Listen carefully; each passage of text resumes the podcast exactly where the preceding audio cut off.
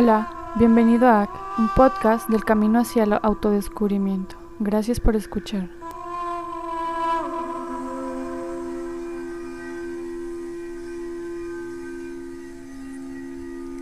Hola, yo soy Laura Chávez y esto es AAC. El día de hoy estoy con María Sarandona, una mujer chingoncísima. Ella es socióloga, sexóloga, creadora de Bauba, una plataforma de educación y activismo menstrual para jóvenes y co-creadora de Coacuitle Soy. Coacuitle Soy.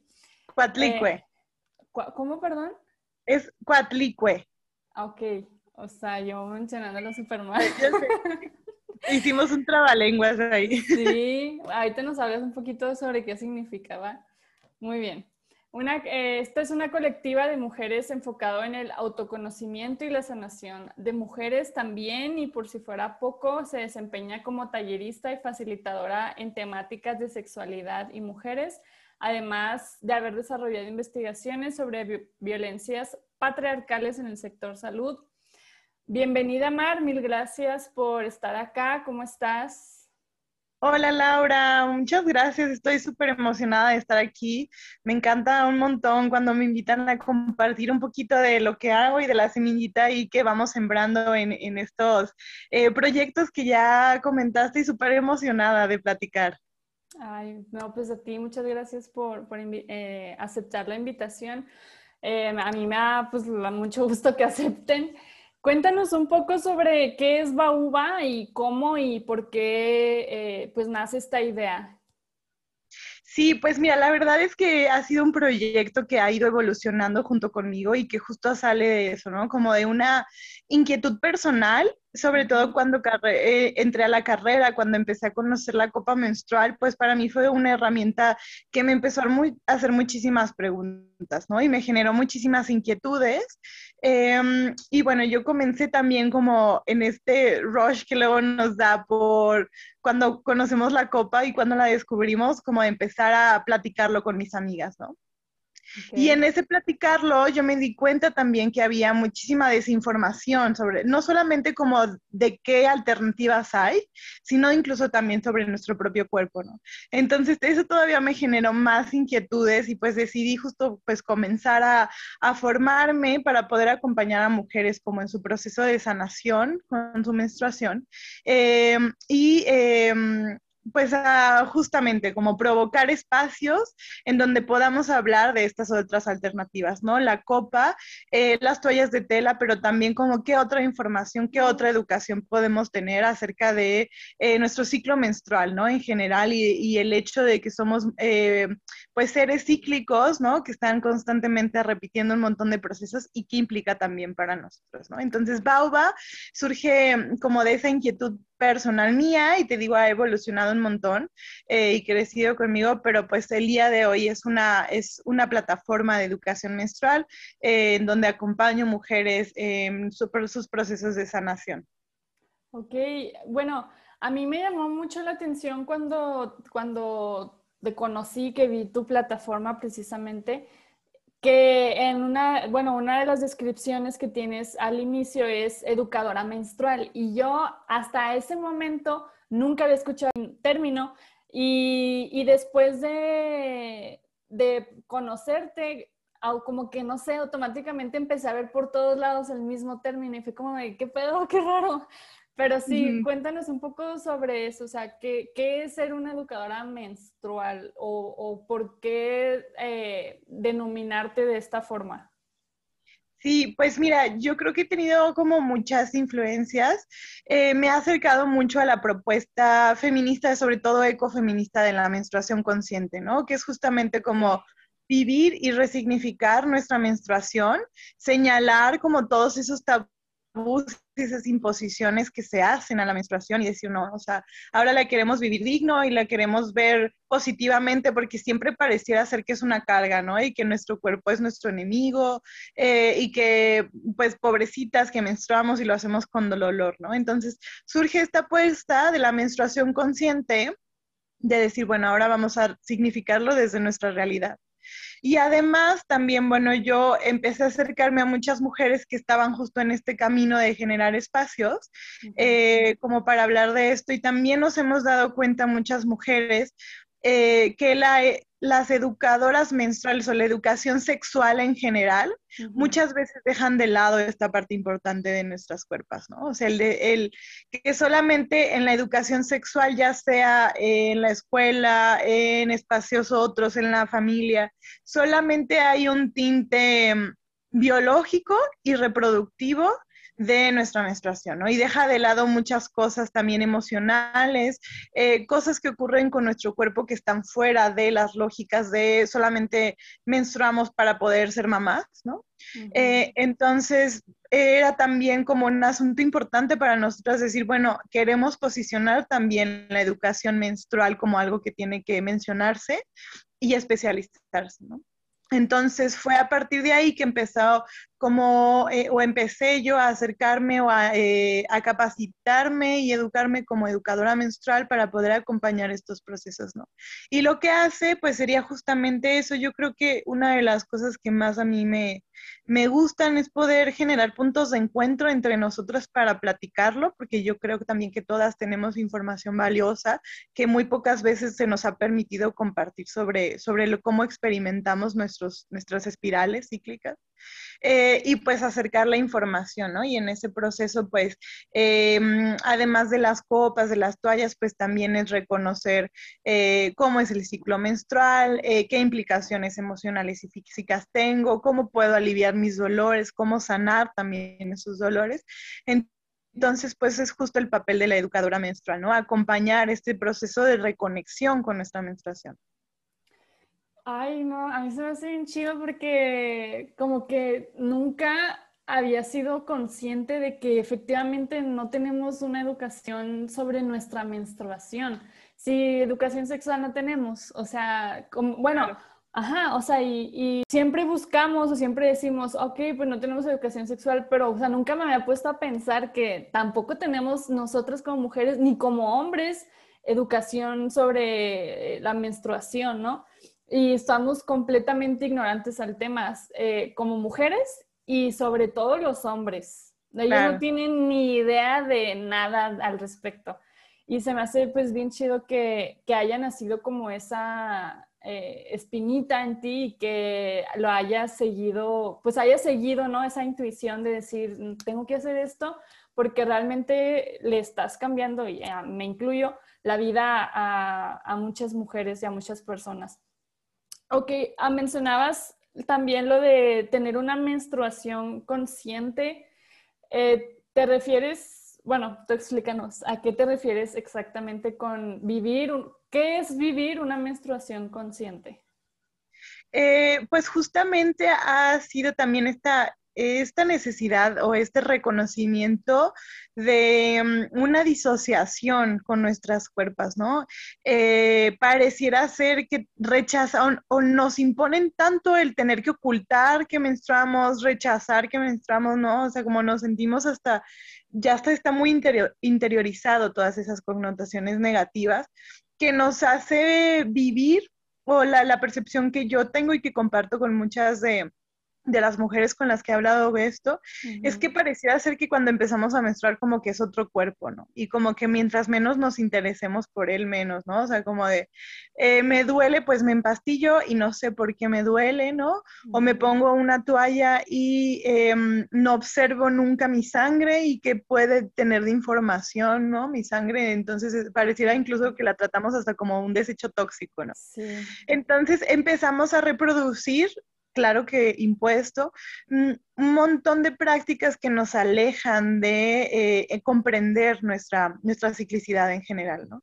Entonces, justo como mencionarlo como consciente es eh, volver a resignificarlo y rescatar todas esas cosas que, que, nos alejan, ¿no? Que pasan en otro cuerpo y reapropiarnos, ¿no? Como decir, no, bueno, este no solamente me voy a dar o, voy a poner mi aplicación cuando menstrué por asuntos de que no me quiero embarazar, sino que más implica, ¿no? O sea, como de, bueno, ¿y cuando, cuando estoy ovulando? ¿Y qué pasa por mi cuerpo, por mis emociones, por mi espiritualidad cuando estoy ovulando, ¿no? O, ah, estoy premenstrual y está súper mal, em, como, como históricamente, oh, está premenstrual, ¿no? Y hay un montón de connotaciones ahí ajenas que normalmente es, eh, han sido leídas el ciclo menstrual por personas que no menstruan, ¿no? Todos estos tabús al final, pues son construcciones mayormente de hombres, ¿no?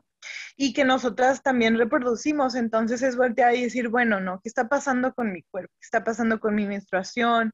Eh, ¿Está todo bien? Observar mi vulva, ¿no? Hay muchas mujeres que en toda su vida no han eh, permitido observarse su vulva, ¿no? Y poner un espejo y ver que todo esté bien, incluso como un ejercicio de amor propio, ¿no? De, de, entonces, por eso justo lo mencionamos como menstruación consciente, porque también es como un, cambio de paradigma de, pues ahora me reapropio de ella y también lo hago con orgullo, ¿no? Soy un cuerpo que menstrua y, y, no soy defectuoso por naturaleza, ¿no? Eh, al contrario, estoy sana, estoy saludable, eh, disfruto menstruar, disfruto ovular, disfruto, estar premenstrual.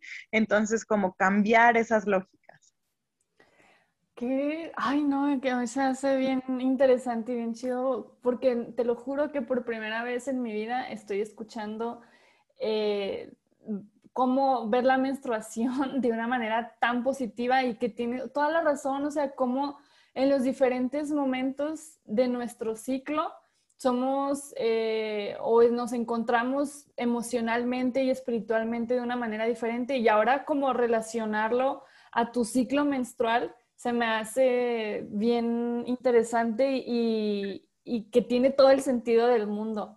También, y ahorita me hace clic con mucho, un término que veo mucho en tu página, que es que somos eh, personas cíclicas. Y ahorita al principio también lo mencionabas.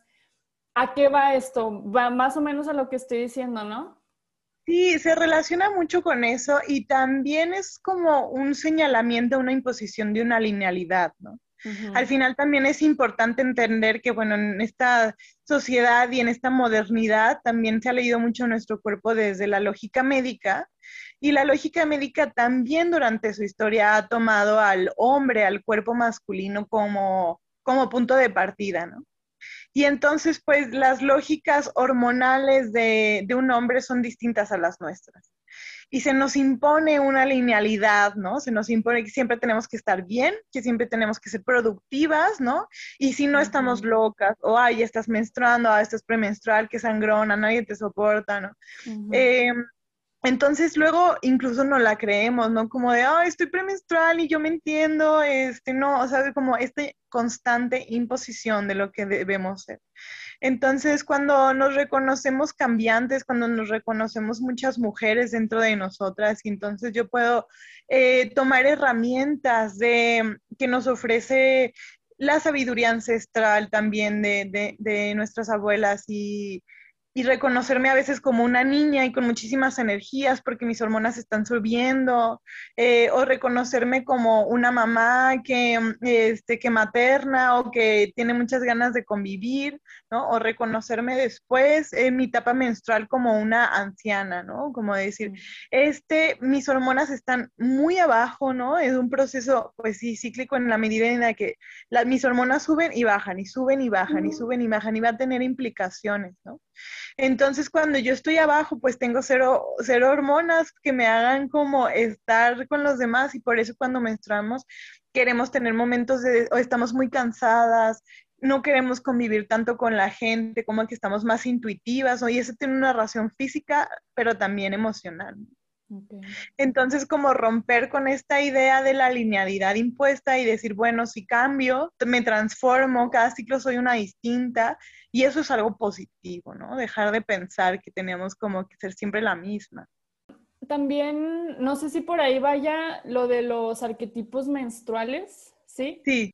Sí, justo de esto estaba hablando un poquito, ¿no? También son herramientas que, que ha sido el rescate de mucha sabiduría de, generaciones de mujeres, en donde, bueno, los, los, arquetipos en la psicología eh, son como herramientas, como em, ideales, ¿no? En las que podemos reflejarnos, espejearnos, como, pues una bruja, entonces como culturalmente se entiende que es una bruja, ¿no? Una niña, un guerrero, ¿no? Entonces, eh, son herramientas que nos ayudan a espejearnos. Y eh, bueno, el ciclo menstrual está dividido en cuatro fases, ¿no? Dependiendo de lo que pasa hormonalmente y biológicamente. Y eso también te mencionaba, tiene implicaciones eh, emocionales. Entonces, a cada una de estas fases, eh, nosotras hemos espejeado con cuatro mujeres distintas, que es niña, madre, chamana o hechicera y, anciana. y en, y a mí me gusta justo mencionarnos como una herramienta, como decir, ah, o sea, como de, ah, ahora entiendo, ¿no?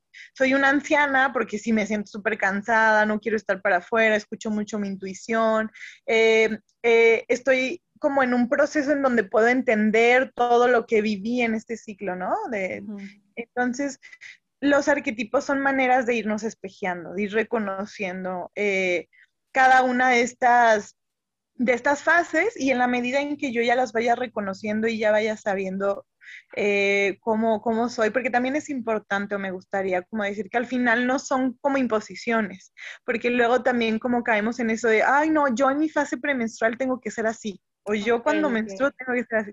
Y es más bien como una, un molde en el que podemos empezar a leernos, pero en el que no hay que caer, sino más bien decir, ah, bueno, entiendo eh, a qué se refieren cuando, cuando dice niña, pero yo cuando estoy después de menstruar, mm, tengo tal y tal y tal y tal. Y así es mi fase premenstrual o preovular. Ok, sí, al final de cuentas el punto es como conocerte, ¿no? Y saber, identificarte tú con la que te quieras identificar y no caer en lo que ya estamos, que es eh, todos estos eh, ideas que se tienen que debes de ser de tal forma en específico momento de tu, ciclo menstrual. Exacto. Pero sí, sí nos permiten mucho irnos reconociendo, ¿no? Y hay muchas otras, eh, pues, herramientas que ofrece la menstruación y, justo creo que vincularlo con, con estas em, arquetipos, estas cuestiones como más emocionales, más espirituales, también es una herramienta muy poderosa, ¿no? Como dejar de pensar solo eh, que la menstruación es algo biológico, ¿no? ¿Qué más hay en, en nosotras? ¿Qué más se mueve en nosotras? Mencionabas algo de, que también te basas o se basan mucho en como en lo ancestral. Es, bueno, esto, bueno, yo lo relaciono con tus conocimientos en herbolaria y todo, todo esto. ¿Cómo metes estos conocimientos en, en tu trabajo como educadora menstrual? O sea, ¿cómo aplica eso aquí? Pues mira, eh, creo que también, eh, eh, justo como por mi formación y por estas, eh, como que me clavé mucho al final de mi universidad en hacer como una crítica al sistema médico, ¿no? Que al final también pues reproduce o es muy vertical y reproduce como muchas lógicas de poder, ¿no? Y que al final justo también ha y sigue hoy en día eh, reproduciendo muchas lógicas de nuestro cuerpo mm, patológicas, ¿no? O sea, incluso como frases como que una mujer que parió se alivió, ¿no? Como si estuviera enferma, o que si vamos em, y tenemos infecciones todo el tiempo, nos nos medicalizan en exceso, ¿no? Este, como cualquier cosa que tenga que ver con nuestro, eh, nuestra sexualidad es constantemente medicalizada.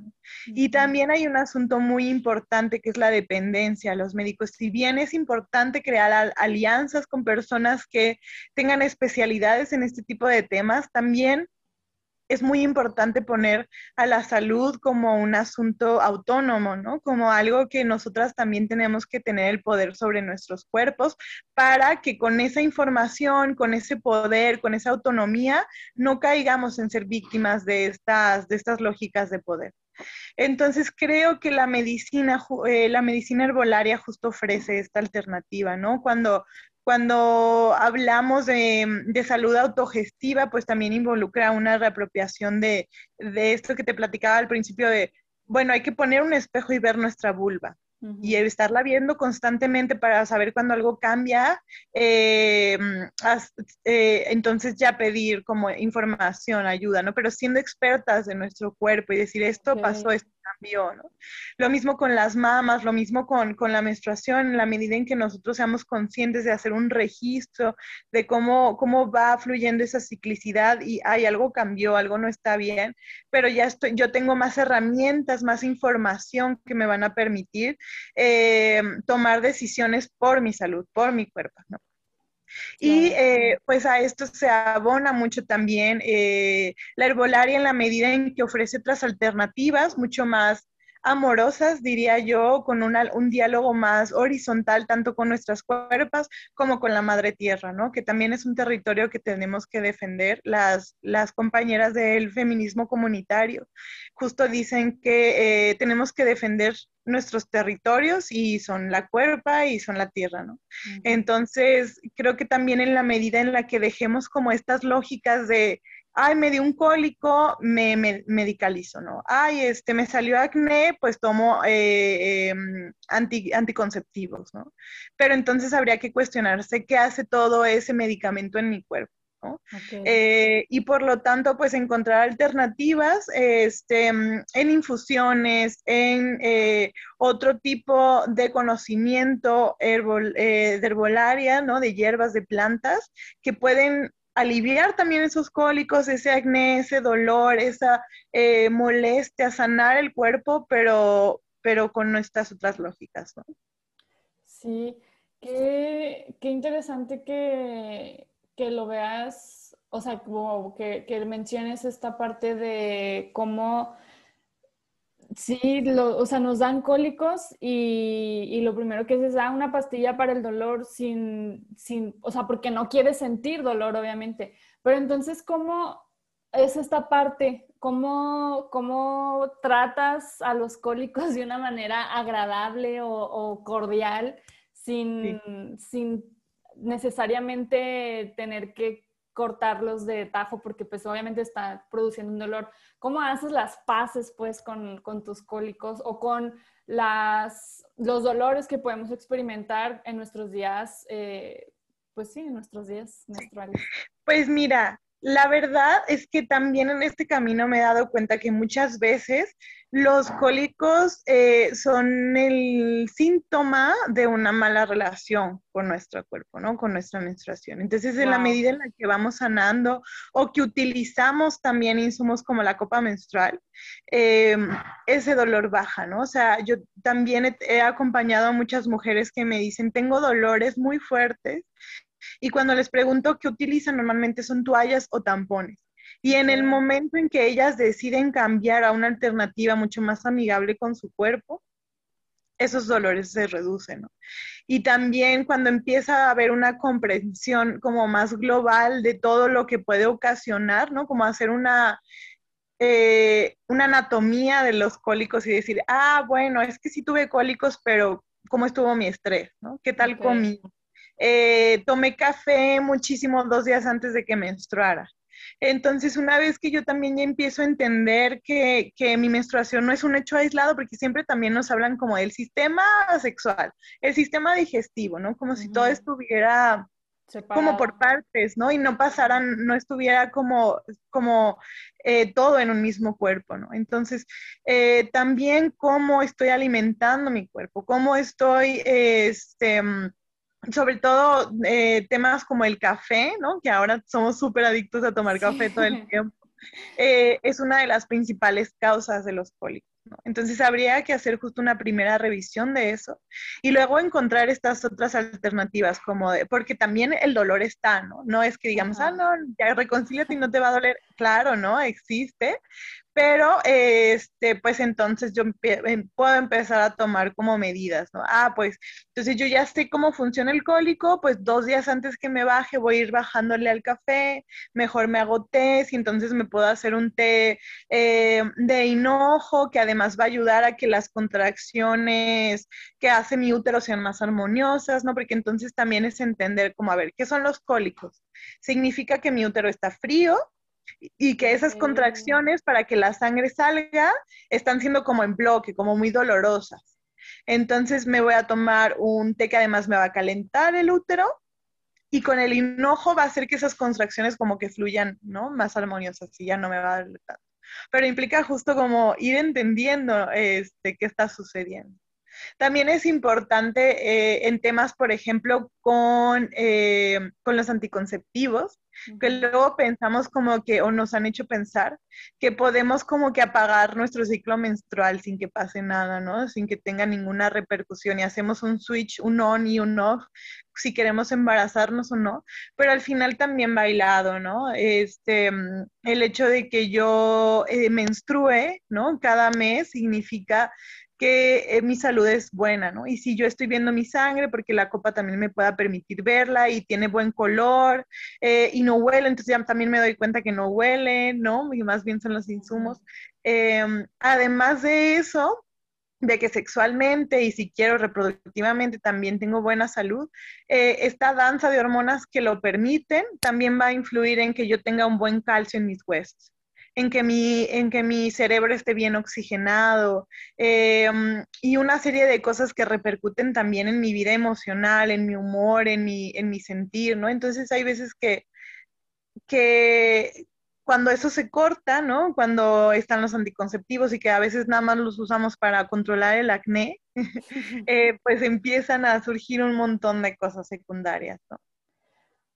Yo no puedo creer todo lo que estoy aprendiendo. Te lo juro, yo nunca había escuchado, nunca me había pasado por la mente decir, a ver, ¿qué son los cólicos? Te lo juro que, es aquí, no puedo creerlo porque me estoy dando cuenta de lo ignorante que soy, pues de mi propio cuerpo y de, de mí, ¿no? De quién soy. Y pues así estamos todas en realidad. Eh, y te lo juro que estoy súper eh, impresionada porque sí, o sea, efectivamente, si lo conociéramos, ah, podríamos hacer muchas cosas para prevenirlo. Y, y, no sé, se me hace bien chido que, que, te dediques a hacer este tipo pues, de conciencia en todas. Mencionas también eh, lo de los insumos para eh, cuando estamos menstruando. Eh, ya, bueno, supongo que entonces usar toallas y tampones no es beneficioso para, nuestro cuerpo. ¿Por qué? ¿Y por qué la copa menstrual sí? Pues mira, eh, existen muchos productos y muchos insumos que podemos utilizar y creo que también esa es una apuesta de la menstruación consciente, como bajar la información y que justo con esta autonomía que, te decía que es importante cada una de nosotras podamos tener la, decisión eh, con libertad de qué queremos utilizar para nuestra sangre. Em, si bien las toallas y los tampones desechables son una de esas eh, formas de gestionarla, pues existen muchas eh, contradicciones o muchos puntos no tan chidos de utilizarlas, ¿no? Eh, en primer lugar, están fabricadas para hacer un desecho, ¿no? Entonces eso también cuando, cuando, cuando hablamos, cuando reconocemos que también hay que cuidar a, a nuestra madre, madre tierra, pues entonces ya genera este, pues esta eh, conciencia, ¿no? De, ecológica, de decir, pues es que no puede ser que yo solamente del hecho de menstruar eh, tenga una huella ecológica tan grande. Y por otro lado, también, eh, pues tanto las toallas como los tampones están fabricadas con plásticos, están blanqueadas, perfumadas, y sus componentes no son los adecuados para estar en una zona tan sensible de nuestra cuerpo como es el canal vaginal, ¿no? O la, en contacto con la vulva. Eh, que termina eh, por normalizarse también el dolor, o sea, provoca más dolor provoca que tu sangrado sea más abundante, eh, incluso infecciones, ¿no? Y estamos súper acostumbradas todo el tiempo a tener muchísimas infecciones y que venga cada mes y además si hago ejercicio y tengo de una toalla me rozo, ¿no? O sea, eh, para nuestra salud pues tampoco es una, la mejor alternativa, ¿no? Eh, y pues justamente por esto han surgido estas otras eh, alternativas, que está la copa menstrual, las toallas de tela, eh, la esponja marina y el sangrado libre. Cada una de ellas tiene pues características distintas y beneficios distintos, pero yo creo que todas estas tienen eh, en común, que bueno, en primer lugar es una una mejor relación con, los desechos que provoca nuestra menstruación, es decir, no, no, no desechamos o no hacemos tantos desechos. Y para nuestra cuerpa también, específicamente con la copa menstrual, pues también está fabricada para estar en nuestro canal vaginal, ¿no? Para eh, recolectar la sangre y no absorberla, no es un textil, no deja eh, residuos, micro residuos y pues nos olvidamos también de más dolor, de más sangre y de más eh, infecciones. Es también, el, está hecha o está elaborada para ser súper práctica, ¿no? Quienes las usamos, pues sabemos también que es muy práctica de usar, muy práctica de lavar, puedes hacer todo con ella, ¿no? Porque luego siempre está este tabú de que eh, pues empezamos a menstruar y ya, no puedes bailar igual, ya no puedes hacer ejercicio igual, ya no puedes este, nadar. nadar. Entonces con la copa también pues se nos abre un mundo de decir, ah, esto está padrísimo, ¿no? Se puedo gestionar y no siento nada y está súper cómoda, ¿no? Y lo mismo ocurre con las toallas, ¿no? Las toallas también ha sido un rescate de, de una de las formas más ancestrales que han tenido nuestras abuelas de gestionar su menstruación, que son telas, ¿no? Y que ahora pues han sido su súper modernas, ¿no? O sea, también hemos encontrado formas eh, de que sean muy prácticas de usar, muy prácticas de lavar, que además sean súper suaves, súper cómodas, ¿no? Y opciones también como el sangrado libre, que además también es una apuesta política de decir, ¿por qué tengo que esconder mi sangre, no? ¿Por qué tengo que estar cuidando el otro no vea mi sangre o por qué tengo que utilizar algo si hasta estoy en mi casa, ahora en cuarentena, ¿no? Entonces también pues una apuesta política de decir, pues yo puedo gestionar como yo quiera. Ok. Y mencionabas también algo de, una esponja, esa sí nunca la había escuchado.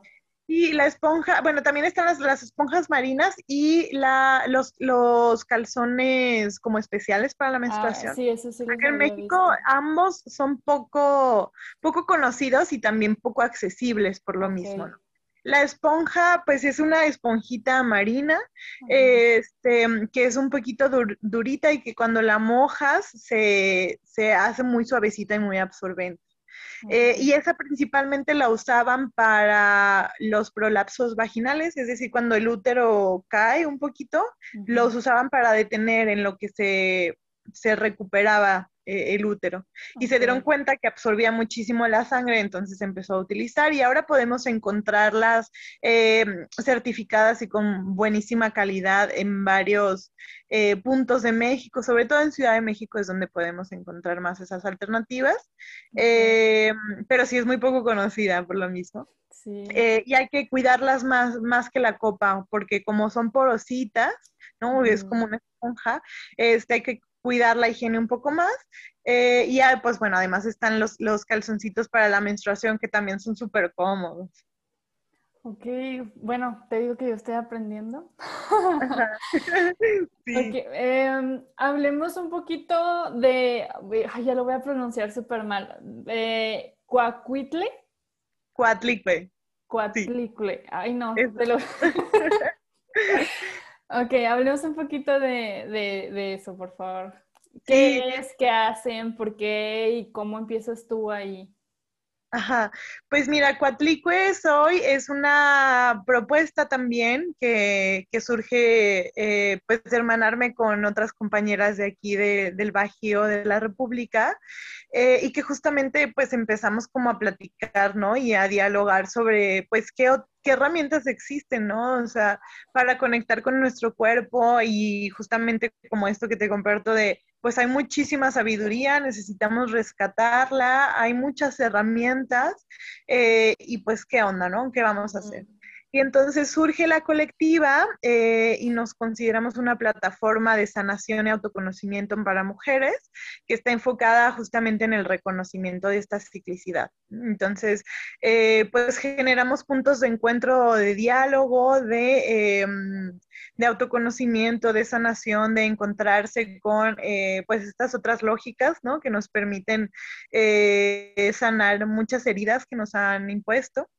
Y además, eh, pues el proyecto justamente surgió con eh, crear una herramienta que es el diario lunar, hoy, eh, que es una recapitulación de justamente un trabajo que hicimos previo de recolectar este, pues sabiduría y herramientas, ¿no? Entonces, pues es una especie de diario libro, porque pues tiene mucha teoría y mucha información sobre nuestra cuerpo, ¿no? Este, cómo nombrarla, qué insumos usar, eh, qué características, ventajas, desventajas. Eh, hablamos de los arquetipos, de sexualidad, de creatividad, de ginecología natural, etc.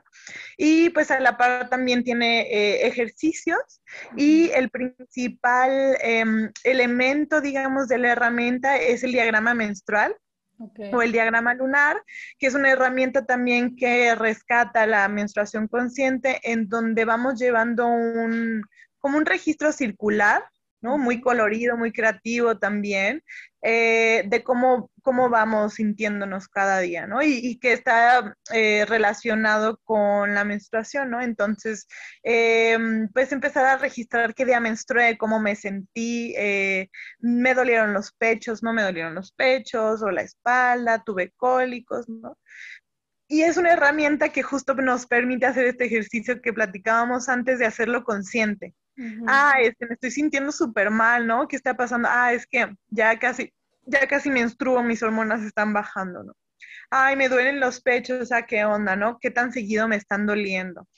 Este, sentí una bolita, pues también la noto y qué tan seguido la vuelvo a sentir, etcétera, ¿no? Entonces es una herramienta em, te digo, circular, en donde puedes eh, como irlo registrando día a día, tanto con colores como con símbolos, y bueno, además tiene la parte del diario para que complementes, eh, en donde justo nos vamos a ir apropiando de estos procesos, ¿no? Irlos reconociendo, ir espejeando y decir, ah, bueno, entonces yo ya empiezo a hacer colores y, y tal vez ahora, por ejemplo, que estamos, este, pues ya tengo eh, tres diagramas terminados eh, y cuando los pongo juntos entonces me doy cuenta que como que hay ciertos patrones que se repiten, por ejemplo, ¿no? Entonces ya puedo como ir entendiendo, ah, mira, es que me dio muchos pólicos y pues sí, este ciclo la verdad es que estuve bien estresada, comí súper mal y tomé un montón de café, ¿no?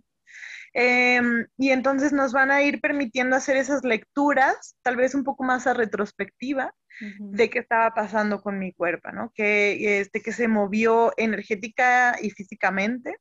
Em, y que, pues bueno, es justo como esta esta agrupación pues del rescate de la información, de eh, las herramientas puestas también y eh, pues que ahora es también como la parte educativa del proyecto en donde pues a cada una de las chicas eh, que se unió a la tribu y que está llevando su diario lunar pues también un acompañamiento, ¿no? De pues hermanarnos, entender que también el proceso de, de amarnos o de este amor propio también implica como un proceso que a veces es doloroso, entonces cómo hermanarnos, ¿no? Cómo acompañarnos y pues esta es como la apuesta de, de ¿no? ¿Cuál es la principal diferencia que tú ves en ti de antes y después de hacer todo este proceso de, de hacerte consciente con, con tu menstruación y con tu ciclo? Híjole, pues yo creo que hay un mundo de diferencia. La verdad es que pienso en la María que conoció o que usó por primera vez la copa menstrual, ¿no? Y que estaba llena de inseguridades. Y ahora, y yo creo que pues me ha regalado muchísimo este proceso, ¿no? Tanto a un, a un nivel personal como de ir sanando, te digo, muchas de estas como, o reconociéndolas incluso, ¿no?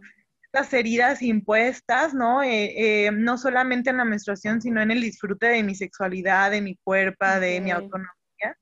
Em, y que me ha regalado también en este caminar, y es una de las cosas que más decimos, eh, pues a mis hermanas, ¿no? Una tribu que cada vez se hace más grande de gente que, de mujeres que resuenan con este llamado que ha sido una, uno de los como regalos más increíbles de este, de este caminar, ¿no? O sea, poder encontrarme con otras mujeres, generar espacios en donde puedo verme reflejada eh, en la historia de la otra, acompañarla, que me acompañen a mí también.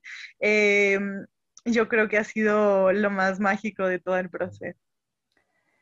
Qué chingón escucharte hablar así y pues es algo que creo que todas deberíamos de, vivir y que debería ser parte de nuestra normalidad, eh, sentirnos y, conocernos de esa forma.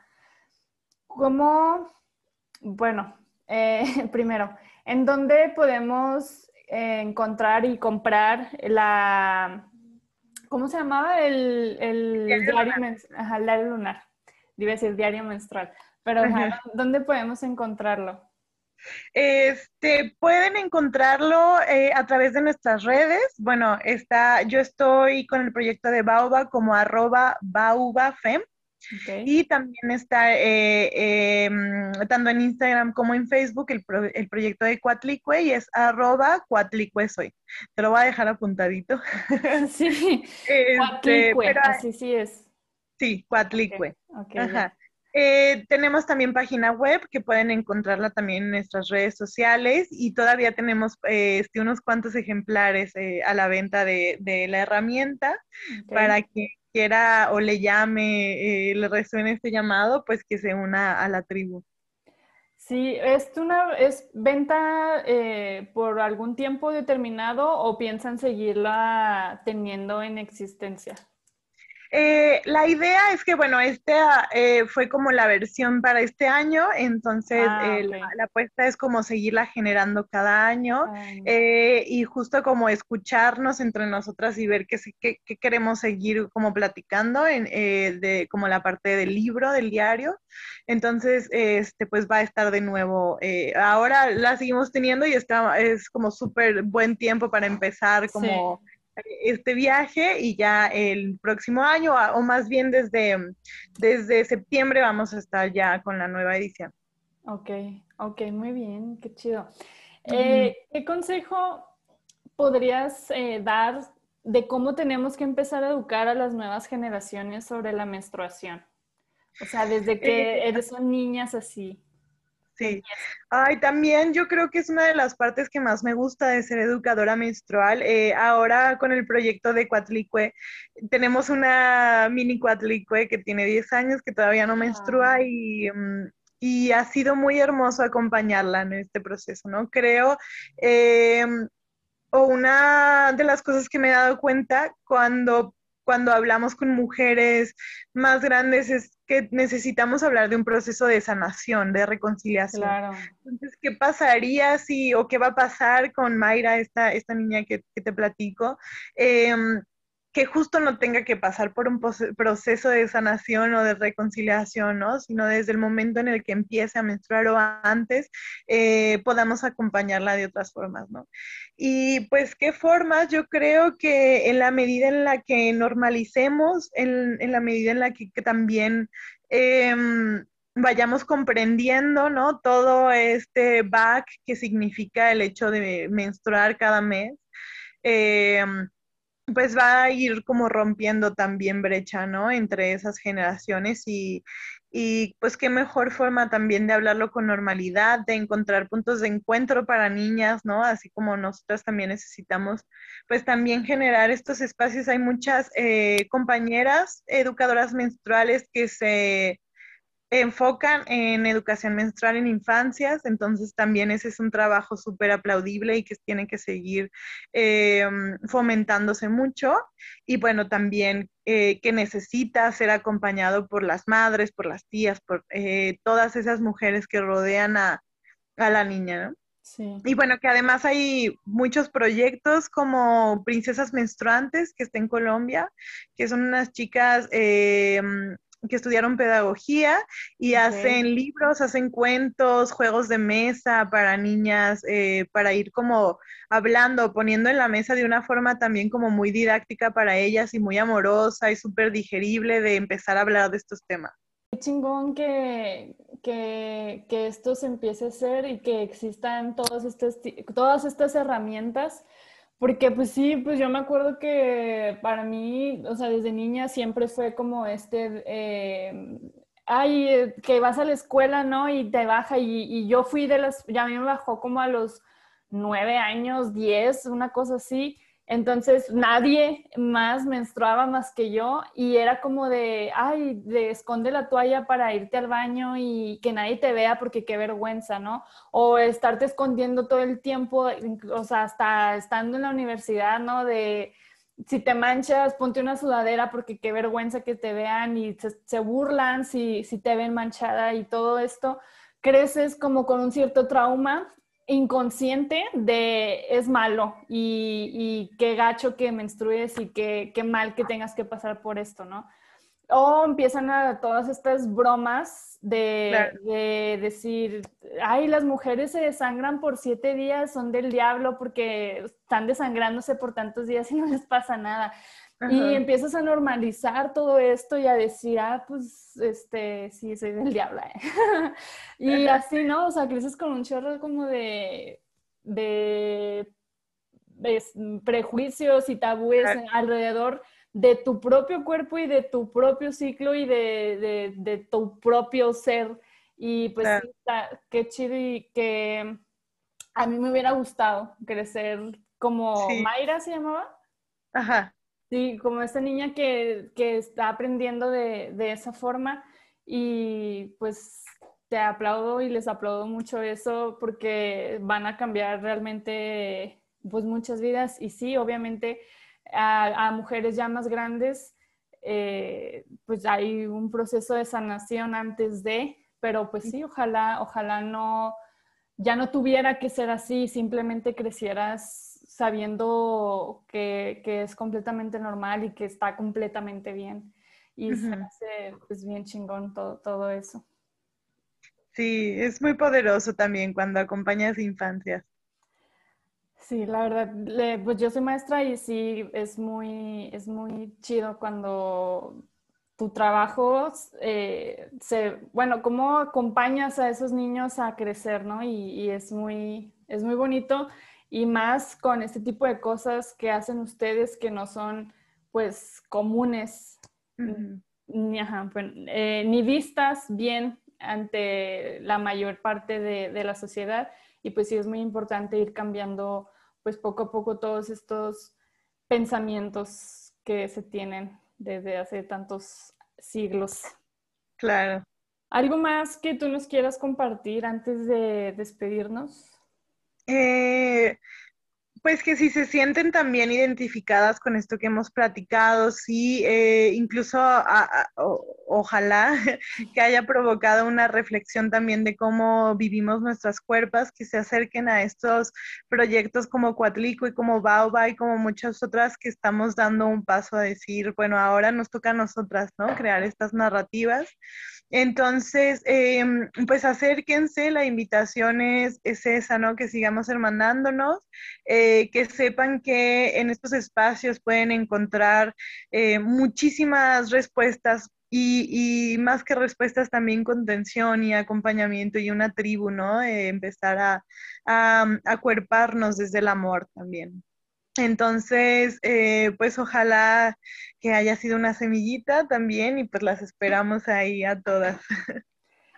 Pues muchas gracias. No sé, bueno, ¿nos puedes dar por favor otra vez tus redes sociales? No sé si tengas ahorita algún taller eh, en puerta, alguna invitación que quieras hacer.